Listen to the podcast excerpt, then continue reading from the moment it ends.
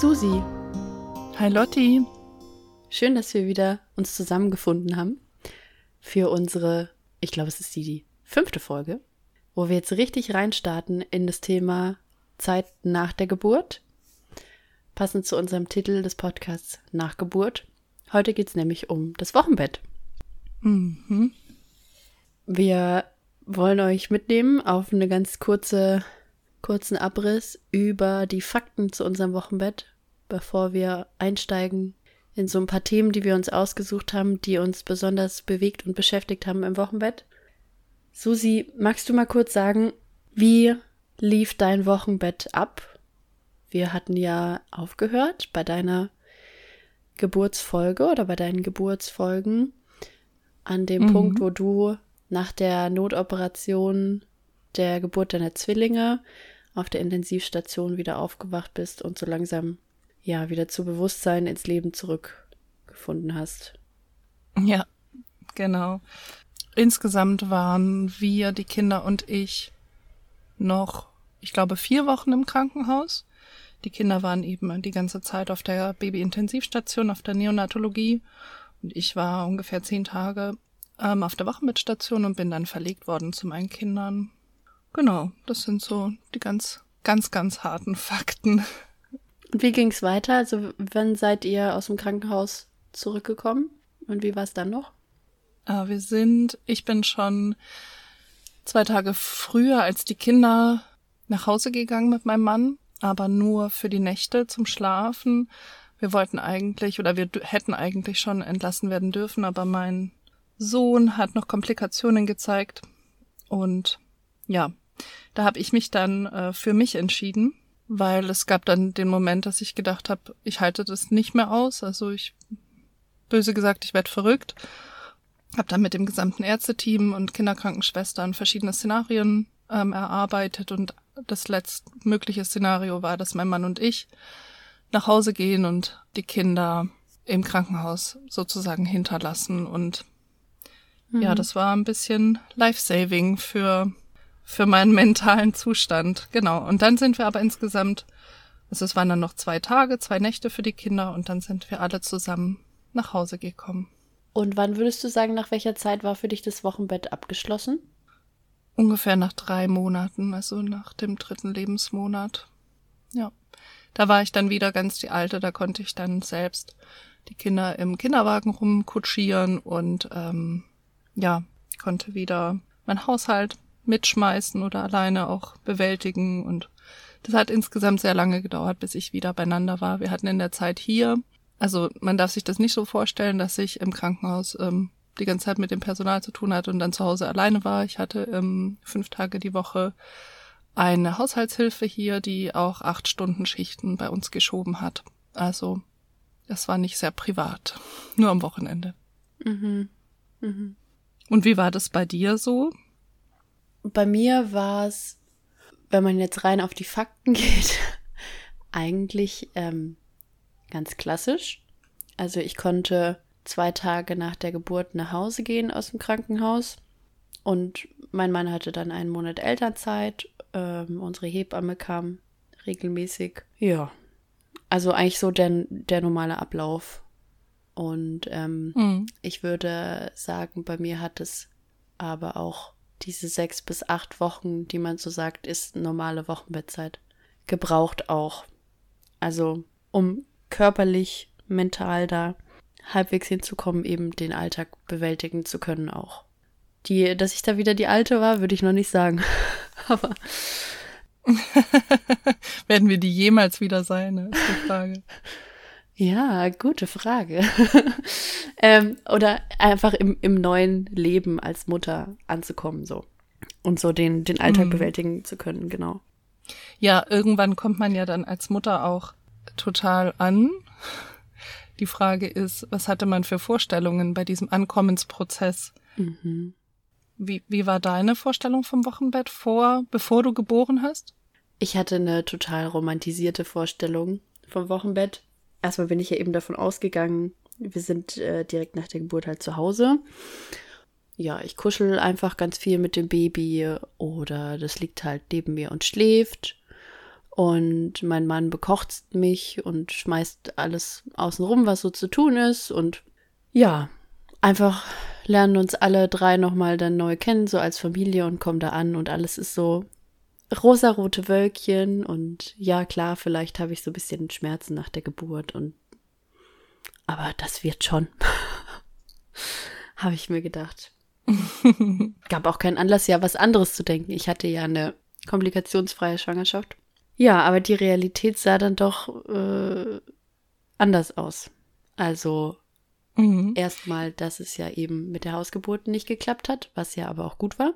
Ich war halt nicht in meiner Babygeburtshöhle, sondern im Krankenhaus und jeder, der schon mal im Krankenhaus war, weiß, dass es kein Ort zum Entspannen ist. auch nicht die Wöchnerinnenstation, sondern dass da halt ständig jemand reinkommt und geguckt wird und gemacht wird und so. Und ja, ich konnte einfach nach der Geburt nicht, nicht aufstehen die erste Zeit, beziehungsweise durfte ich nicht alleine aufstehen, weil sie Angst hatten, dass mir der Kreislauf einfach abhaut. Ich konnte auch sehr schlecht laufen einfach. Also es war sehr, sehr anstrengend für mich, sehr schmerzhaft. Mm, durch die Geburtsverletzungen auch. Und war einfach auch total überfordert. Ich konnte auch kein, kein Einzelzimmer haben dadurch, dass sie mich äh, ein bisschen genauer überwachen wollten da auf der Station. Das heißt, ich hatte eine Zimmernachbarin und konnte halt auch nicht ja einfach mal alleine sein und erstmal eine Runde weinen, um irgendwie so ein bisschen zu verarbeiten, was da gerade passiert ist. Gott sei Dank durfte nicht so viel Besuch kommen, sondern halt nur mein Mann immer nachmittags wegen der Pandemiebeschränkungen. Und ja, mein, mein Sohn hat dann relativ schnell auch relativ viel geweint immer. Also da war nichts mit, äh, der schläft die ganze Zeit oder so und das ist alles easy peasy, sondern ich habe quasi entweder Dauer gestillt oder mich gefragt, was mit dem Kind nicht stimmt oder mein Mann hat ihn geschuckelt oder ja, durch das Dauerstillen hatte ich ständig Hunger, also musste der mir ständig irgendwas zu essen bringen, weil ich halt nichts konnte und so. Also es war alles anders als ähm, rosarot. So mal in der Kurzfassung. Und irgendwann musste ich mich halt dazu äh, oder habe ich mich dazu geprügelt, ein Stück weit ähm, mich der Außenwelt zu stellen, weil ich halt wusste, mein Mann hat nur einen Monat Elternzeit und der kann zwar Homeoffice machen, aber äh, irgendwo muss ich ja dann auch ein Stück weit selber zurechtkommen. Und ich glaube, erst nach drei Wochen oder dreieinhalb Wochen oder so bin ich das erste Mal ums Haus gelaufen, alleine mit Baby, um halt zu gucken, schaffe ich es, dieses Kind das Treppenhaus runterzutragen. Wie ist Kinderwagenfahren? wie komme ich über eine Stufe drüber mit dem Kinderwagen. Also ich habe äh, alles nochmal neu irgendwie gelernt. Ich bin teilweise irgendwohin vorab gegangen, wo ich hin musste zu einem Termin, dass ich weiß, wie funktioniert dieser Weg mit Kind und lauter solche Sachen. Also Vorstellung und Realität waren bei mir sehr weit auseinander. Wie war es bei dir? Mhm. Ja, ich hatte auch den Eindruck, dass der Geburtsvorbereitungskurs darauf abzielte, bis zur Geburt und dann vielleicht noch der Stillstart so grob erklärt. Ähm, da hat man, hm. da haben mir dann selbst schon die Ohren geschlackert, als es hieß, ja so ungefähr alle anderthalb Stunden muss man anlegen zu Beginn. Und ich dachte mir, ich habe ja zwei Kinder. Naja, aber der Fokus war tatsächlich auf der Geburt und die Vorstellung vom Wochenbett war auch äh, wirklich heile Welt, selbstständig sein, aber klar, ne, nicht, dass man jetzt die Welt aus den Angeln reißt, aber ich habe es mir ein bisschen heiliger vorgestellt, als es dann doch tatsächlich war. Es war, hat einen ziemlichen Wumms getan, ne? Oder auch die Situation, dass ich zehn Tage nicht bei den Kindern liege, ähm, stattdessen mit meinem Mann hm. In einem Einzelzimmer, Gott sei Dank in einem Einzelzimmer. Oder auch, äh, ich wusste nicht, dass ich dann erstmal gar nicht mehr laufen kann. Also es ging nicht darum, dass mir meine Beine ausgefallen sind oder die PDA nicht funktioniert hat oder so. Äh, das war halt einfach der Kreislauf, ähm, der hinüber war. Und ich habe mhm. aufgrund äh, des HELP-Syndroms unter Geburt ganz, ganz krass gekrampft, haben mir später die Hebammen erklärt. Und dieses Krampfen hat dazu geführt, dass ich auch überhaupt kein Körpergefühl mehr hatte. Ja, ich hatte beispielsweise ja auch super viele Zugänge in den Armen, rechts sechs und links fünf, glaube ich. Und die Arme sind irgendwann blau unterlaufen. Also die Zugänge waren dann schon draußen im Wochenbett, aber trotzdem sind nach und nach diese die Arme halt blau geworden und das waren dann so Dinge, wo ich gefragt wurde, haben sie, tut ihnen das nicht weh? Sollen wir da nichts drauf machen irgendwie? Äh, was Schmerzstillendes oder was Abschwellendes oder so. Und ich habe einfach gesagt, ich spüre mhm. das nicht. Ja, also so, dass einem der Körper so komplett abhanden kommt, das, das mhm. war mir überhaupt nicht bewusst. Und was bei uns halt schon klar war, dass die Kinder auf die Intensivstation gehen. Ich konnte die allerdings vorher nicht besuchen. Ich wusste nicht, auf was ich mich gefasst machen muss, wie das da aussieht, wie es da riecht, äh, wie die Kinder da versorgt werden. Das war dann schon so der Moment, wo ich ähm, das aller, allererste Mal meine Kinder getroffen habe, nach Geburt, in deren Eigenheim sozusagen. Die hatten auch ein einzelnes Zimmer mhm. zu zweit, wo ich vorher meinen Mann gefragt habe, muss ich Angst haben? Ist es irgendwie schlimm? und geht's den Kindern gut und der war, der war total süß. Der hat gesagt, nee, ist alles total schön und wunderbar und ähm, ich weiß nicht, in welchem Film der war. Aber der hat mir das, das ist auch im Nachhinein echt immer noch, bin ich ihm mega dankbar, dass er das ähm, als positiv beschrieben hat und ich mit einer positiven Einstellung dann auch dahin konnte. So, mhm. soweit eben Positivität möglich war, ja. Ich hatte mega Respekt aber ich hatte jetzt nicht mehr so die Angst vor der wahnsinnigen Lebensbedrohlichkeit, ja. Ja. Ja, genau. Und ansonsten war es eben anders. Überhaupt, dass ich so, dass ich so gezwungen bin ans Bett, dass ich so gezwungen bin an Hilfe mit Laufen oder überhaupt mobil sein. Ich konnte zwei Wochen lang entweder im Rollstuhl oder im Bett transportiert werden über längere Strecken und die Kinder lagen schon relativ weit weg von äh, meinem Zimmer. Oder überhaupt, ne, der berühmte Cola-Automat oder Getränkeautomat, der nur vorne im Foyer steht und die Weltreise mhm. zum Foyer so, dass wie ich das das aller, allererste Mal alleine gemacht hatte. Im Rollstuhl war das, glaube ich. Und ich glaube, ich habe den übungsweise, streckenweise vor mir hergeschoben. Dann habe ich mich immer wieder auch reingesetzt und bin halt so, den so selber äh, angeschoben. Das war, ja, das waren Befreiungsschläge, richtige Befreiungsschläge. Und das war natürlich ganz, ganz anders als Smoothie Bowl und äh, Mandelmus und auch das ganze Essen war komplett, ja, Krankenhaus eben, ne? Jeden Tag das gleiche, so fast. Wobei das Mittagessen dann schon abwechslungsreich war, aber ja, Frühstück, Abendessen, fünf Wochen lang, wenn man die Einleitungswoche dazu zählt, immer das gleiche. Ja. Zwei Scheiben Brot, eine Scheibe Kuchen. genau. Möchten Sie Marmelade? Mhm. mhm. Mhm. So kann es auch laufen, ne? Ja. Und ich finde es ich find's immer noch faszinierend auch, dass du dann einfach mit so einem Kind oder in deinem Fall mit zwei Kindern, die dich einfach gehen lassen. Ja, da gibt's bei mir einen schönen Moment. Ähm, es war natürlich eben diese Situation, äh, der Sohnemann hatte noch mal eine Komplikation, er musste bleiben, es war auch recht dramatisch geworden mal wieder. Ähm, da gehen wir wann anders drauf ein.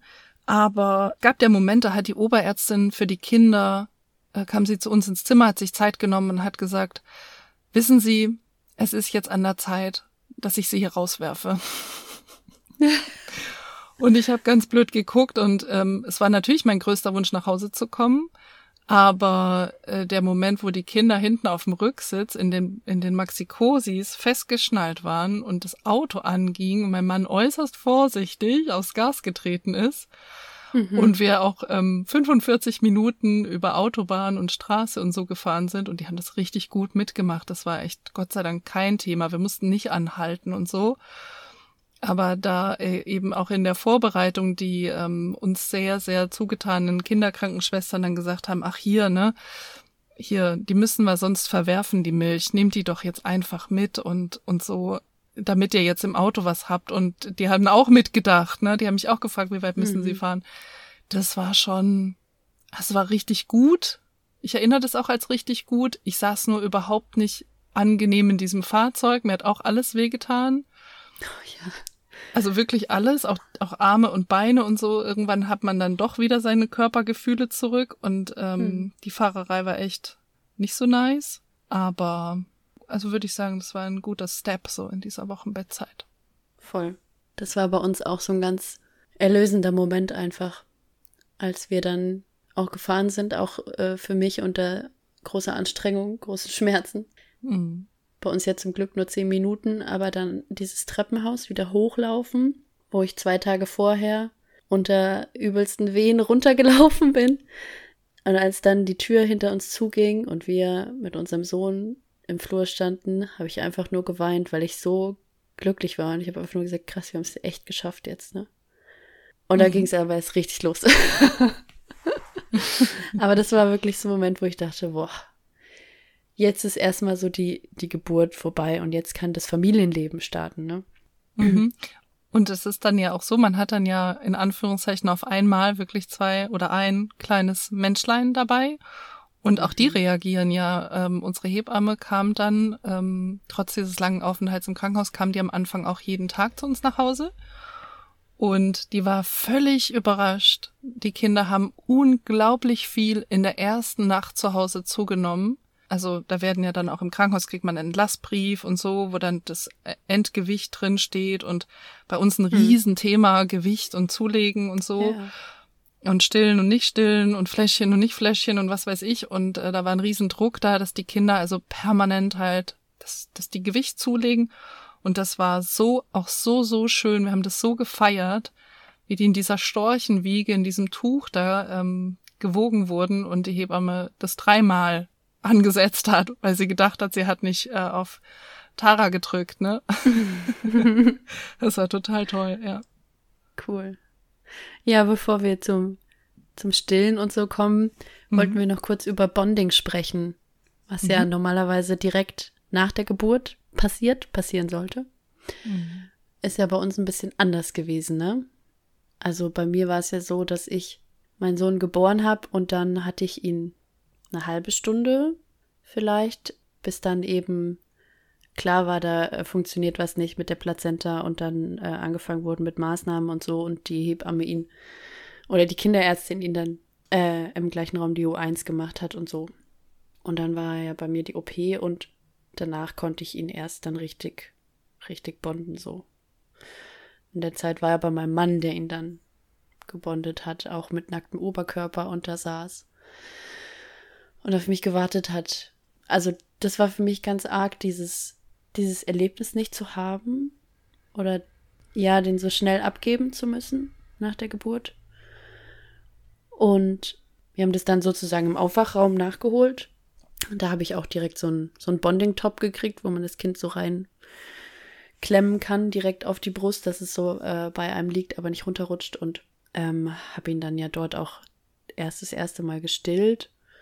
Und dann war irgendwann soweit klar, ja, ist alles gut jetzt. Äh, oder halt, ich bin soweit wach und fit und die bringen mich jetzt auf Station. Und mein Sohn hat auf dem Weg dorthin das erste Mykonium abgesetzt, dieses Kindspech, so der erste Stuhlgang. Mhm. Und ich habe das gemerkt und habe ähm, den Schwestern Bescheid gesagt und habe äh, aber gesagt, kann ich noch mal so ein so ein Top haben, weil das fand ich so toll, ne, und so schön. Und die haben gesagt, mhm. Mm, ja, wir gucken mal, wir haben das glaube ich gar nicht hier und so. Und die haben ihn mitgenommen und haben ihn sauber gemacht und ähm, kamen dann wieder und er lag in so einem Babybettchen, so einem Beistellbett, was, was jede Mutter dort auf Station hatte für ihr Kind und war komplett angezogen.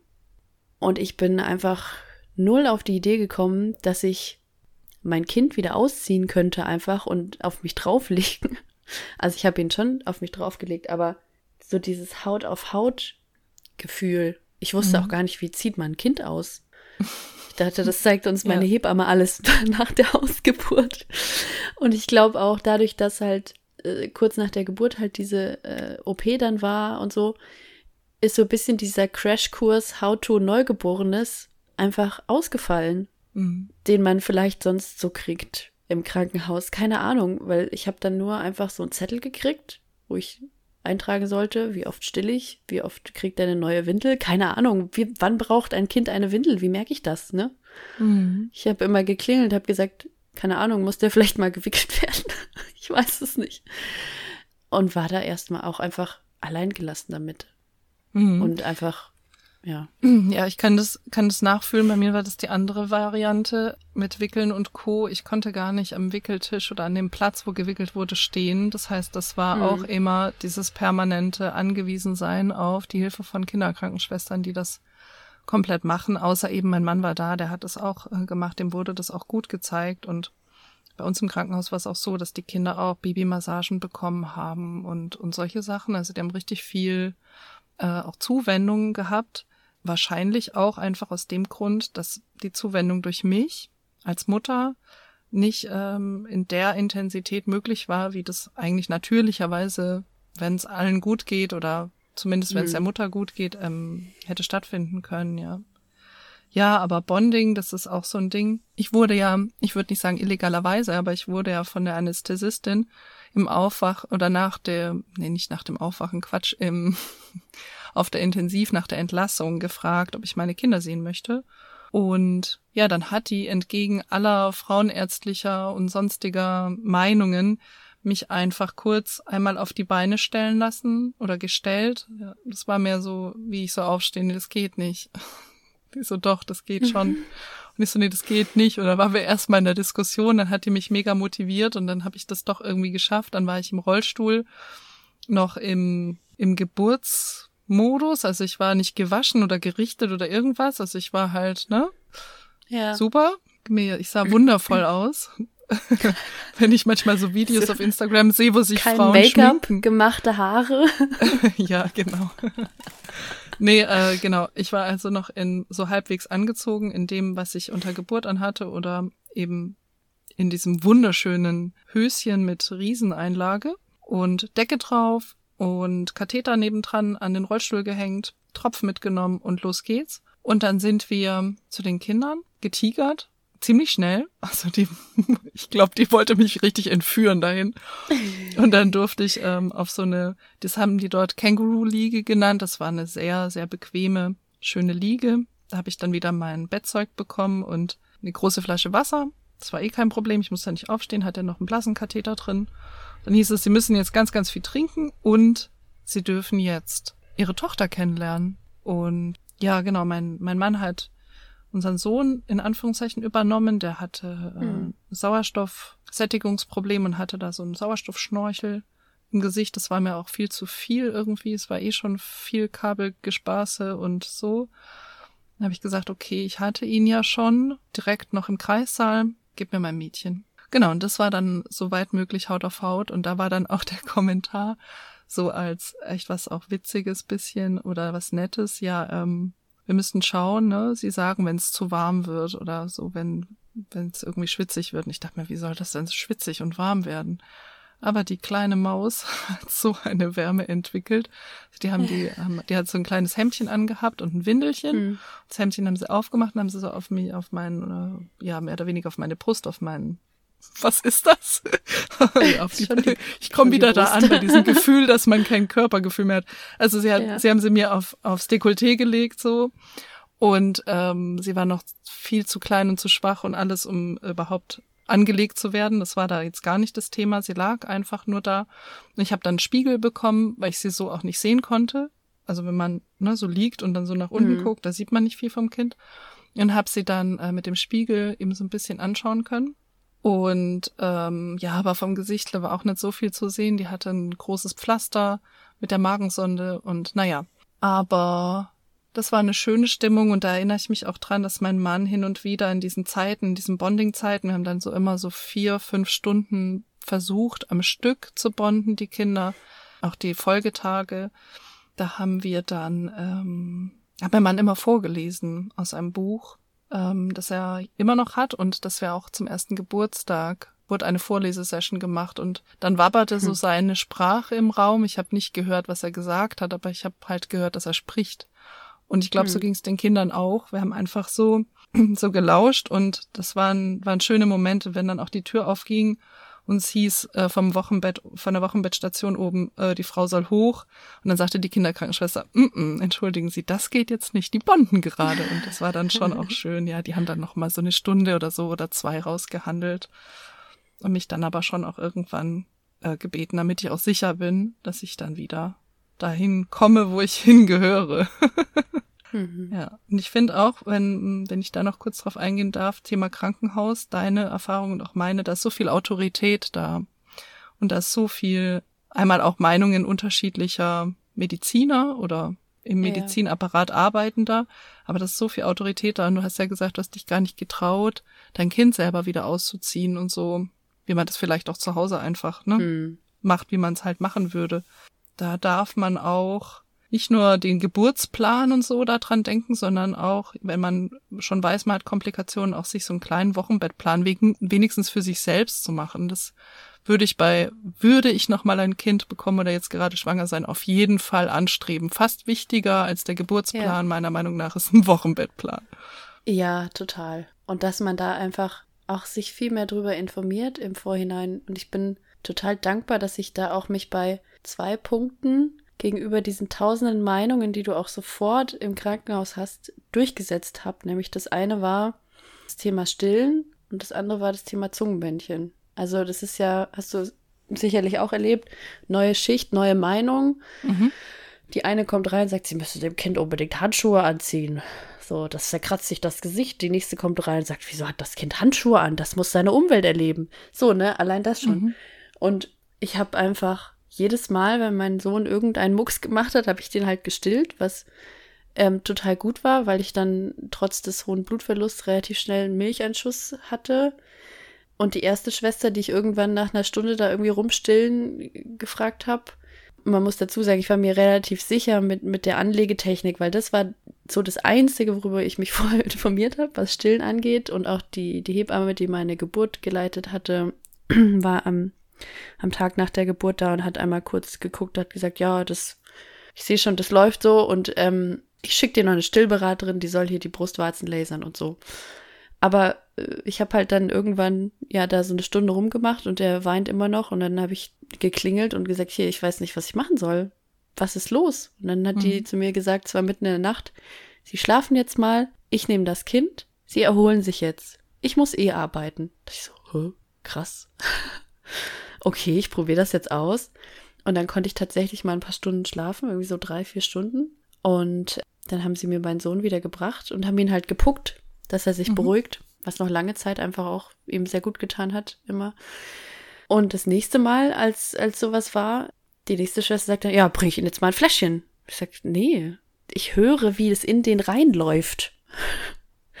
Das ist nicht das Problem. Ja, bring ich ihm mal ein Fläschchen, dann schläft er mal ordentlich. Da ist er mal richtig satt. Nee, weil das, das war die zweite Sache, die ich wusste. Da muss man aufpassen hier mit Saugverwirrung und so. Mhm. Ja, aber nehmen Sie doch mal ein Fläschchen. Nein, ich nehme das nicht.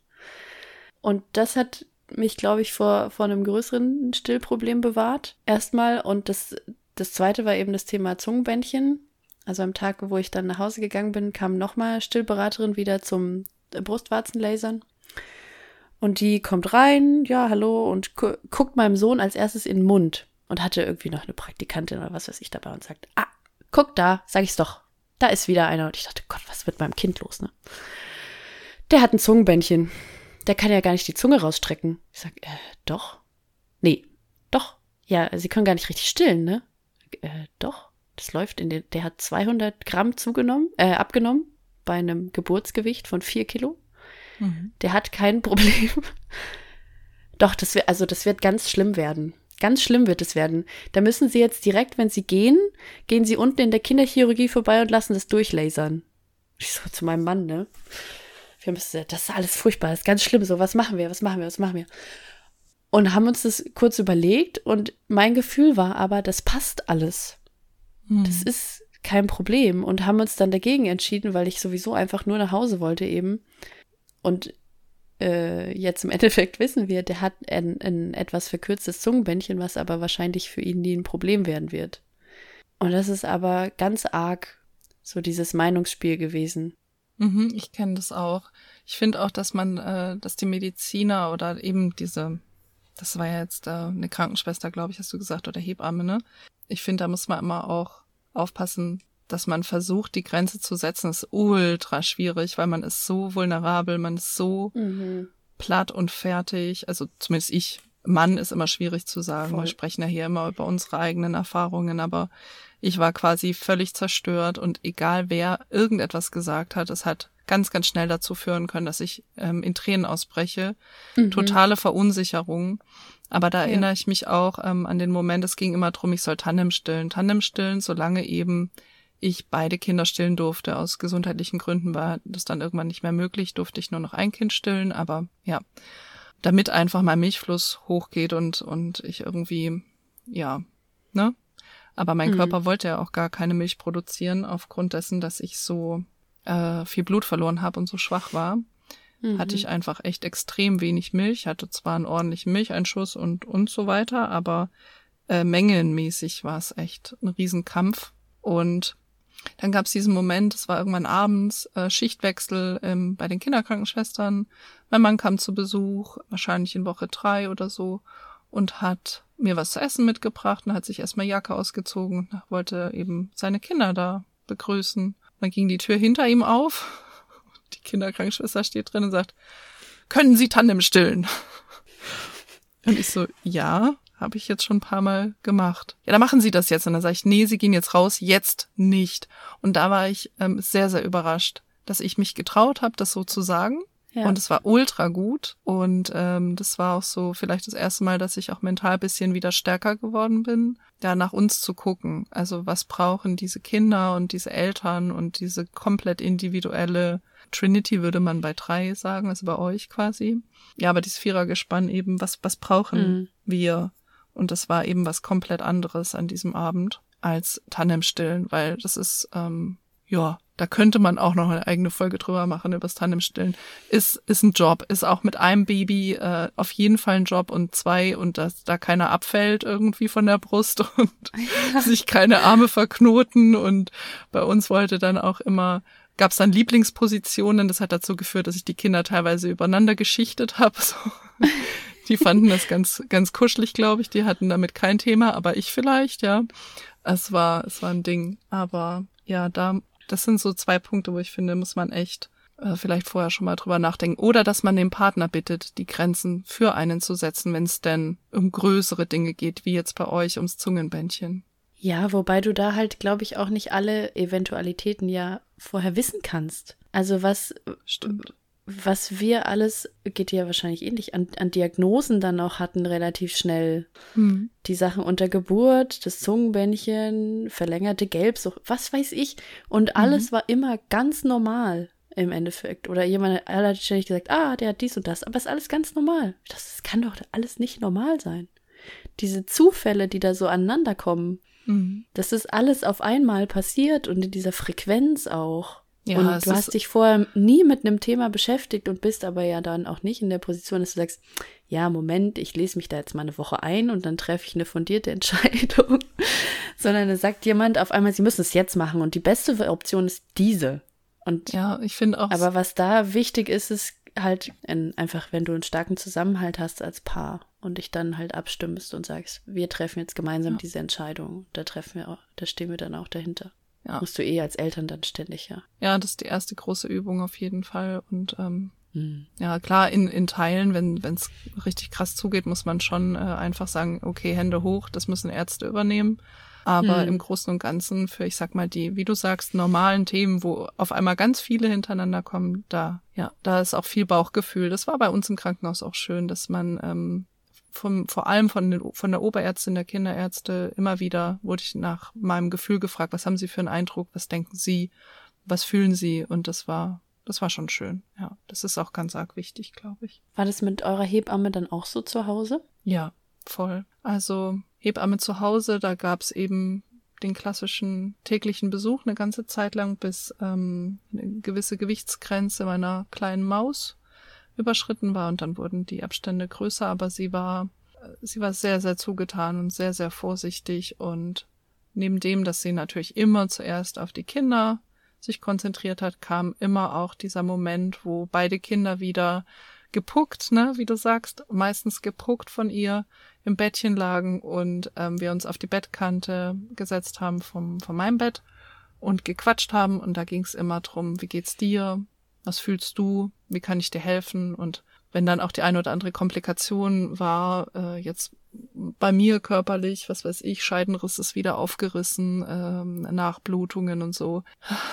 Ja, da war sie ganz, ganz toll und war extrem vorsichtig und hat Ja. da äh, nochmal eine andere Nummer gefahren als so ein klassischer Arztbesuch. Schön. Mhm. Ja, das war bei uns leider nicht so eine gute Erfahrung dann. Also meine Hebamme war super für Vorsorge und Geburt, aber fürs Wochenbett war sie ein ziemlicher Reinfall. ja, sie auf der einen Seite eine sehr starke Meinung hatte auch, die nicht zu unserer Haltung oft gepasst hat. Auf der anderen Seite aber dann von vielen Themen auch einfach keine Ahnung, wie zum Beispiel vom Stillen, was dazu geführt hat, dass ich relativ schnell einen Milchstau dann hatte, weil ich auch so viel Milch hatte dann und mir dann halt zu einer Stillberaterin gegangen bin, woraufhin sie dann einfach beleidigt war, weil das hätte ich ja mit ihr abstimmen müssen und solche Sachen. Mm, und oh war zum Beispiel auch damit überfordert, dass mein Sohn so viel geweint hat. Der hat auch, äh, glaube ich, nur ein oder zweimal geweint, als sie da war und sonst nicht. Weil er, ja, ich weiß heute jetzt wieso, aber das äh, können wir, ist auch mein eigenes Thema. Und konnte uns da einfach nicht wirklich helfen. Und dann haben wir uns, äh, glaube ich, einfach so irgendwie selber unseren Weg gesucht in der Überforderung, was dann wiederum dazu geführt hat, dass sie relativ schnell gesagt hat, ja, ihr kommt ja sowieso ohne mich klar, also ciao. Es war etwas befremdlich für mich. Also ich hätte mir da was anderes gewünscht, aber kann man vor, vorher auch schwer abschätzen. Mhm. Zwei Dinge hat sie aber gemacht, die waren richtig gut. Nämlich einmal hat sie ähm, vorgeschlagen, eine Woche nach der Geburt, dass sie mir ein paar Fäden zieht von den Geburtsverletzungen. Es war äh, sehr unangenehm, aber das war dann der Zeitpunkt, ab dem ich dann wieder gerade stehen konnte überhaupt. Also ich hatte einen Dammriss und zwei Scheidenrisse und dadurch, dass sie mich halt einfach so zusammengetackert haben, Mhm. konnte ich mich gar nicht richtig aufrichten. Also das Mhm. ist technisch alles gut gewesen, aber das war richtig super, weil mir das halt einfach ein Stück Selbstbestimmung zurückgegeben hat. Und sie hat auch dann, als wir meinen Sohn das erste Mal gebadet haben, so nach zweieinhalb Wochen, ein Bonding-Bad gemacht äh, mit uns. Also da wird das Kind direkt nach dem Baden noch nass und nackt auf die auch nackte Mutter oder obenrum nackt ähm, draufgelegt und das ähm, ist, das erlebt es quasi wie direkt nach der Geburt. Und es war so total schön für mich, weil das für mich der Moment war, so hätte das sein können, wenn es zu Hause funktioniert hätte. Mhm. Das war toll. Das war so einer, einer der auch sehr schönen Momente, die es auch gab im Wochenbett. Ja, das ist auch dann so heilsam, ne, wo man Mhm. Weil es geht ja die ganze Zeit um Heilung. Man ist ja, oder ich sage mal Mann, ist Quatsch. Ich, ich war ja schon auch ziemlich zerstört und ähm, Heilung ist ja da vielleicht wirklich das richtige Wort. Heil werden heil und alles, was irgendwie heilsam ist und sei es bloß ein Kamillentee, ist irgendwie äh, manchmal genau am Mhm. richtigen Fleck. Und äh, meine Hebamme hat immer darauf geachtet. Sie hat auch gesagt, schau, dass du dich mit guten Worten umgibst und wenn da jemand zu Besuch kommt, bei mir war es ja dann auch schon, dass ich Besuch hatte irgendwann, wie wie die Kinder dann hier ähm, mit mir zu Hause waren. Das war dann auch gewünscht. Ne? Man möchte ja nicht ewig lange so krass isoliert leben. Mhm. Aber da hat sie auch dann das ein oder andere Mal sozusagen einen Besuch mitbekommen und hat mich dann zur Seite genommen, hat gesagt, schau, dass, dass das passt für dich, ja, dass die auch wieder gehen, wenn es dir zu viel wird oder dass Mhm. die Themen abbrechst, dass, also dass du Themen abbrechen lässt oder selbst abbrichst, wenn das gerade nicht dein Gespräch sein kann, was weiß ich, Politik oder so, Krieg, äh, äh, Ja. keine Ahnung, das, das ist was, das braucht man, glaube ich, im Wochenbett überhaupt nicht. Oder es ist zumindest was, was, wo ich, ich war super vulnerabel auf allen möglichen Ebenen, ja. Mhm. Hm. Was waren denn für dich noch so heilsame Momente?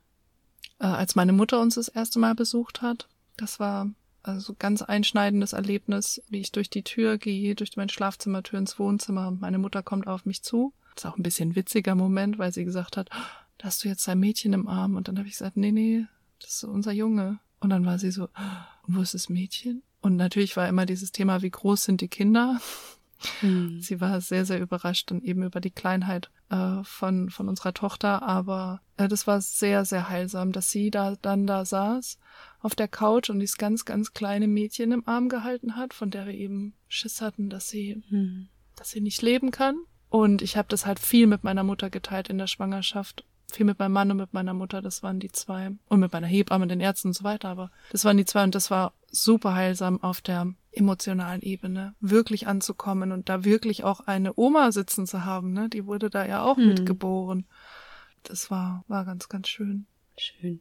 Aber man könnte noch so, so unendlich viel erzählen und auch so viele Fragen dazu ähm, Mhm. würden wir vielleicht gerne sogar beantworten. Wenn ihr da draußen welche habt, dann schreibt uns einfach an und wir schauen mal, dass wir das in irgendeiner Art und Weise beantworten. Genau. Also wenn ihr noch irgendwas vertieft wissen möchtet, irgendwo noch gerne mehr, einen tieferen Einblick haben möchtet, gebt uns Bescheid und dann machen wir da gerne mal was dazu. Aber für heute wollen wir es erstmal gut sein lassen mit dem Thema Wochenbett. ich glaube, abschließend können wir sagen, wir sind froh, dass es vorbei ist. Ja. Und ja, freuen uns, wenn ihr auch vielleicht eure Erfahrungen mit uns teilen wollt. Freuen uns, wenn ihr eine schöne Wochenbetterfahrung macht. Und noch mehr freuen wir uns, wenn ihr wieder einschaltet bei unserer nächsten Folge. Und bis dahin, Susi, würde ich sagen, wir hören uns und ich Genau. freue mich aufs nächste Mal. Ich freue mich auch. Bis dahin. Tschüss. Ciao.